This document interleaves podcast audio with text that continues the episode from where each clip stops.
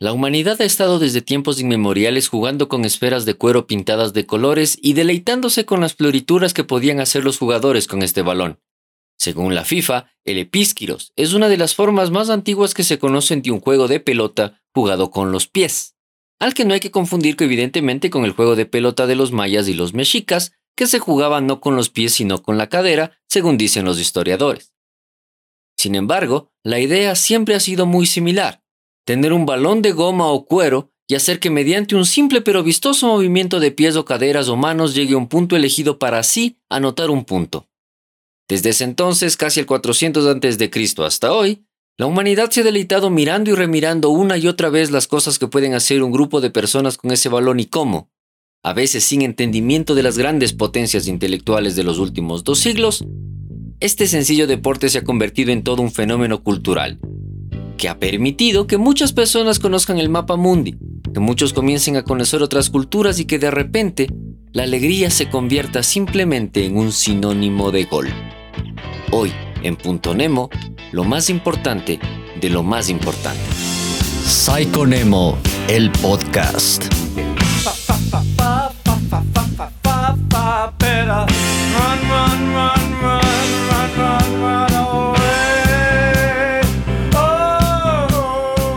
Bienvenidos a Psychonemo el podcast, transmitiendo desde los 4625 kHz de amplitud supermodulada de su radio favorita Baser USB. Mi nombre es Daniel Maldonado, me dicen Nemo, y hoy les vengo a hablar de fútbol, pero no sobre estrategias o sobre reglas o sobre el tamaño del campo o a recordarles que el arco tiene 7 metros 20 por 240 y que muchos jugadores de fútbol viven en un country. No les vengo a nombrar la superioridad estratégica que tiene el 4-4-2 frente al 3-5-2 o por qué el enganche es importante para un fútbol vistoso. Esta vez les vengo a contar una historia de la vida real, de la vida misma. Estamos habituados a considerar al fútbol y en general a los deportes como meras representaciones de cosas que quisiéramos que pasen en la vida real. Según Jordan Peterson, psicólogo clínico, los juegos no son más que metáforas de la vida porque son la muestra de nuestros valores, nuestras virtudes, nuestros defectos, nuestras taras, nuestros límites y todo aquello que nos conforma como sociedad. Porque lo que hacemos en el campo de juego es un reflejo de quienes somos. De repente, personas que no tienen en realidad nada en común se unifican y se hermanan bajo una bandera, bajo un trapo, bajo unos colores y sienten que pertenecen a algún lugar solamente por el hecho de reconocer y reconocerse en los colores que visten, en la bandera, en un estadio o en un jugador en específico. Siendo así, siempre se ha llamado al fútbol como el deporte rey, lo más importante de lo menos importante. La historia que les vengo a contar el día de hoy es una historia que prueba justo lo contrario. Que no es lo más importante de lo menos importante, sino es una de las cosas más importantes en general. Durante el Mundial de Brasil 2014, Argentina llegó a la final después de derrotar a la entonces Holanda en la tanda de penales y en la que Javier Mascherano, como el capitán de facto del equipo, siendo que el capitán elegido por el técnico Alejandro Sabela era Lionel Messi, dio un discurso tan esperanzador que insufló de ánimo a todos los jugadores y cumplió una profecía en la que el arquero Romero de Argentina en efecto se convirtió en héroe después de tapar un par de penales y dejar a Holanda para jugar el tercer y cuarto lugar con una vilpendiada Brasil. Yo vi ese partido en la casa de un amigo a tres cuadras de donde vivía, en el barrio porteño de La Recoleta. Tengo muy claro, tal como muchos videos muestran durante el Mundial de Qatar 2022, toda la gente que salió a celebrar en las calles.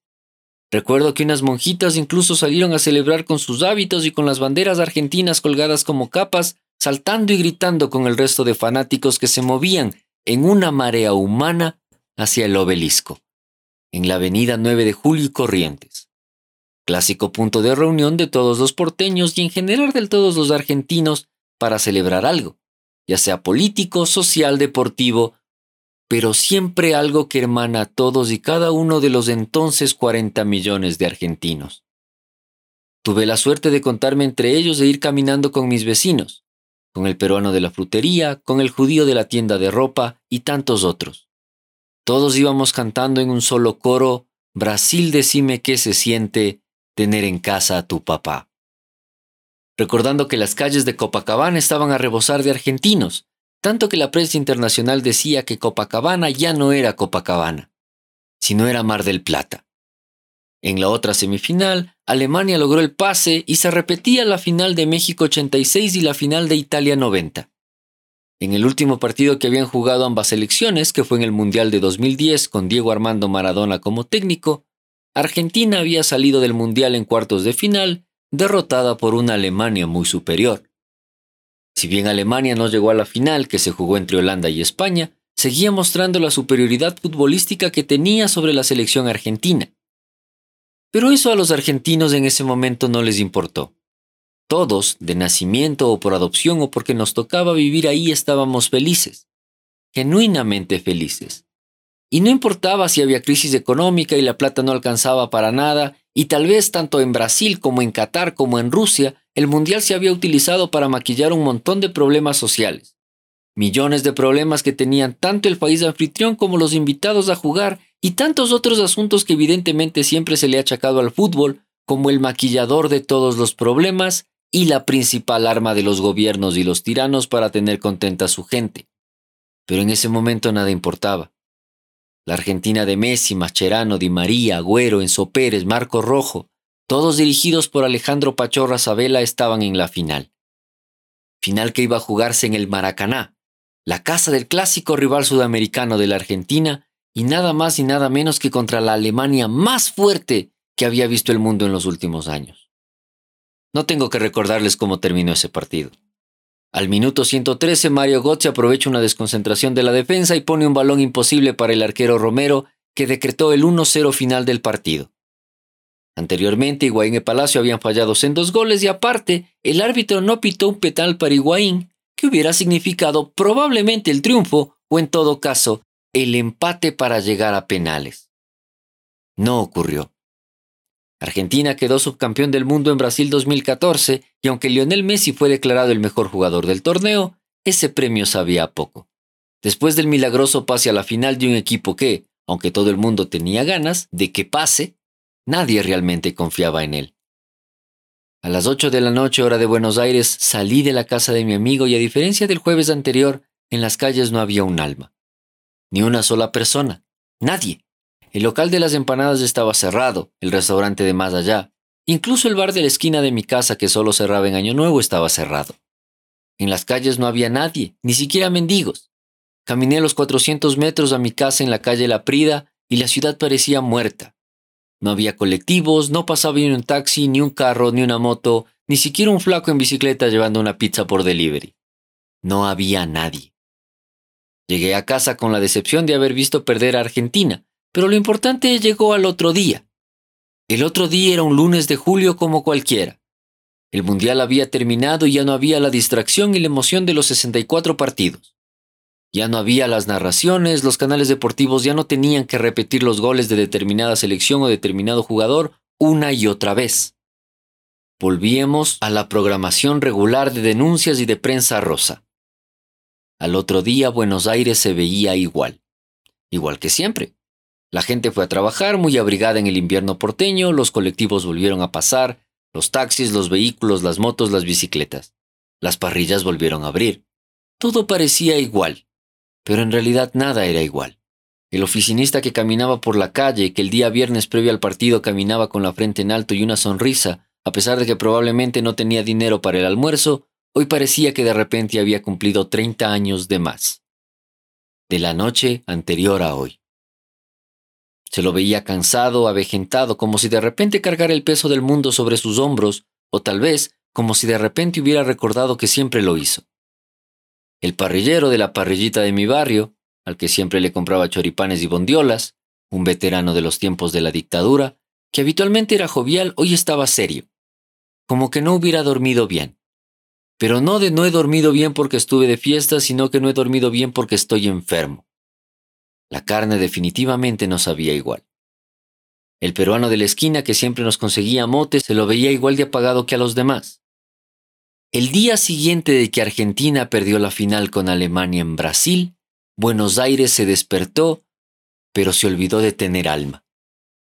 Un gol de un alemán se había robado la alegría de 12 millones de personas y estoy seguro que de los 40 millones que conformaban el país también. No les quitó las manos ni los pies ni les impidió ver o ir a trabajar. Solamente se les llevó la alegría de vivir. Hoy que estoy grabando esto, Argentina está de nuevo en una final. Con un penal de Messi y dos goles de Julián Álvarez, Argentina derrotó 3-0 a Croacia y ganó el pase a la final que se va a jugar el día domingo 18 de diciembre. Probablemente para cuando escuchen esto ya sepamos el resultado de ese partido. No importa el rival. Es Francia, pero realmente no importa. Argentina está en la final y las calles de Buenos Aires alrededor del obelisco otra vez se llenaron de gente porque de repente la gente volvió a tener alegría de vivir. Volvió a sonreír. Volvió a tener esa alma que ese gol de Mario Götze se robó en 2014. Tal vez la gente espera que Argentina gane el Mundial. Tal vez puedan hacerlo, tal vez no, pero eso no es lo importante. El fútbol como cualquier otro juego incluye perder y a veces se pierde. Pero no estamos hablando del juego de pelota en el que 11 atletas profesionales se disputan el balón con otros 11 atletas profesionales que representan a otro país. Estamos hablando de otra cosa. De repente y durante un mes, a veces un poco menos, a veces un poco más, y durante los cuatro años intermedios algo cambia. El mundo que nos empuja a vivir la individualidad de lo que algunos llaman neoliberalismo, la rutina asfixiante del mundo moderno donde ya no leemos el periódico en el tranvía, sino que vemos nuestro celular y estamos embobados caminando de un lado a otro con la mirada perdida en la pantallita de cuatro pulgadas. Ese mundo en el que la vida en general ha perdido no solamente la riqueza y la épica de levantarse cada día y seguir respirando, sino también nos ha robado el concepto de alegría. Que no somos simplemente peones de esta distopia cyberpunk costumbrista en la que trabajamos de 8 a 10 horas en una multinacional para pagar impuestos que financian un gobierno corrupto. Durante ese mes, 120 minutos cada vez, todos pertenecemos a algo más grande, algo que tiene un significado que no siempre se puede expresar con palabras. Durante esos 120 minutos la vida deja de ser esa nodina marcha hacia la muerte y se convierte en un reflejo de la épica de otros tiempos. De repente todo lo que hacemos y todo lo que decimos no es por nosotros, sino es por algo más grande que nosotros. De repente once personas con una camiseta de colores pateando una esfera de cuero nos devuelven el significado y el propósito de vivir. Muchos intelectuales, entre ellos incluidos el gran maestro Jorge Luis Borges, siempre han despreciado al fútbol, porque es un deporte vulgar, un deporte de la chusma, el deporte del barrio obrero, a diferencia de los deportes de alcurnia como son el rugby y el golf y el cricket o el tenis. El fútbol es el deporte de los pobres y como los pobres siempre han sido mayoría, el fútbol es el deporte de las mayorías. Pero el fútbol también es la representación de aquello que nos gustaría algún día llegar a tener. No los BMW para arriba que usan los jugadores o todas esas campañas publicitarias, sino el concepto de ganar, de que esos 11 jugadores en esa cancha pateando una pelotita están haciendo lo que muchos de nosotros quisiéramos hacer y por circunstancias que a veces escapan a nuestra voluntad no podemos. Ganar. Recordar la alegría que viene del evento extraordinario en el cual nosotros ponemos todo el esfuerzo y todo el amor por algo más grande y nos devuelve la alegría del triunfo, de la hermandad y de ser cobijados por una misma bandera, una misma idea, una misma estructura, de repente entonces el fútbol deja de ser lo más importante de lo menos importante y se convierte en realidad en lo más importante de todo lo importante. Se convierte en esa chispa final que impide que nos convirtamos en autómatas zombies que solo servimos para consumir, para producir, leer algo por ahí, reproducirnos, quejarnos del gobierno y eventualmente morir. El fútbol nos devuelve los colores que la sociedad y la vida y la sobrepoblación y el calentamiento global y el narcotráfico y todas las cosas nos quitan. Y sí, la humanidad asociada al deporte como tal también es corrupta y es susceptible a sobornos, y a que un Emirato árabe con muchos petrodólares pueda comprar el campeonato mundial para que se juegue en diciembre en lugar de en julio en un desierto maldito y caluroso. Sí, y a pesar de todo eso y a pesar de todas las cosas que se han dicho y que se seguirán diciendo, y que espero que algún día podamos conocer para que los culpables puedan por lo menos sufrir el escarnio público y ojalá algún día la cárcel, el balón rueda. Rueda igual que en el desierto, que en el potrero, que en la playa, que en el cemento, que en el gran estadio o en el pequeño cuadrado hecho por los niños, donde no hay arcos de 7 metros 20 por 240, sino apenas dos sacos hechos montoncitos para recordar dónde tenemos que meter el gol. El fútbol es tal vez la última gran empresa en la que se juegan las almas de los hombres. Tal vez el fútbol sea el último refugio de los poetas, de los locos, de los actores, de los creativos, porque es tal vez el último lugar en el que podemos ver los colores del mundo. Porque es el último lugar en el que, aun a pesar del desastre de alrededor, el deporte sigue siendo igual de prístino. Porque la pelota no se mancha. No sé quién va a ganar el domingo, solo sé que yo ya viví un domingo de pérdida y un lunes de vuelta a la realidad con un pedacito menos de alma, y quería contarles eso porque es algo que nunca esperé vivir, pero que me hizo entender, por fin, qué era de verdad el fútbol. Esto fue Punto Nemo. Espero que tu club, si eres hincha de alguno, gane, que juegue bien y que no represente simplemente una corporación que utiliza personas para jugar un deporte, sino que sea algo más importante. Algo por lo que valga la pena decir, qué lindo es pertenecer a estos colores. Porque esos colores, querido escucha, son los colores del alma que por las circunstancias tuvieron que tomar la forma de una camiseta para recordar que todavía hay chance de ganar y que también es el único lugar en el que un jubilado, al que el gobierno le paga muy poquito, lo justo para comer, le puede decir fracasado a un veinteañero que vive en un country, que anda en un BMW para arriba y que también está vendado por un kinesiólogo. Cuéntame si tú también habías vivido algo parecido. Sería interesante conocer cuántos hemos vivido esta historia alguna vez. Sigue este programa en Spotify, Google Podcast, Apple Podcast y otras plataformas de streaming como Psychonemo EP, todo unido. En Twitter y en Facebook nos puedes seguir igual. A mí me puedes encontrar en todas partes como arroba Daniel Alejandro. Los enlaces a este podcast y los de mis redes están en la descripción para que te puedas unir a la comunidad y contarnos si crees que el profe Alfaro debe seguir o si Campana tiene que ser convocado. Creo que es suficiente por hoy. Siempre es buena idea alejarte de los adictos a las certezas y cuestionar todo lo que ves en los miles de pantallas que tenemos alrededor. Detrás de cada cámara siempre hay un guion.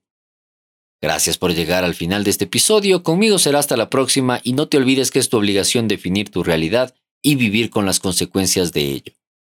Nada es verdad. Todo está permitido. Hasta el siguiente episodio de Punto Nemo.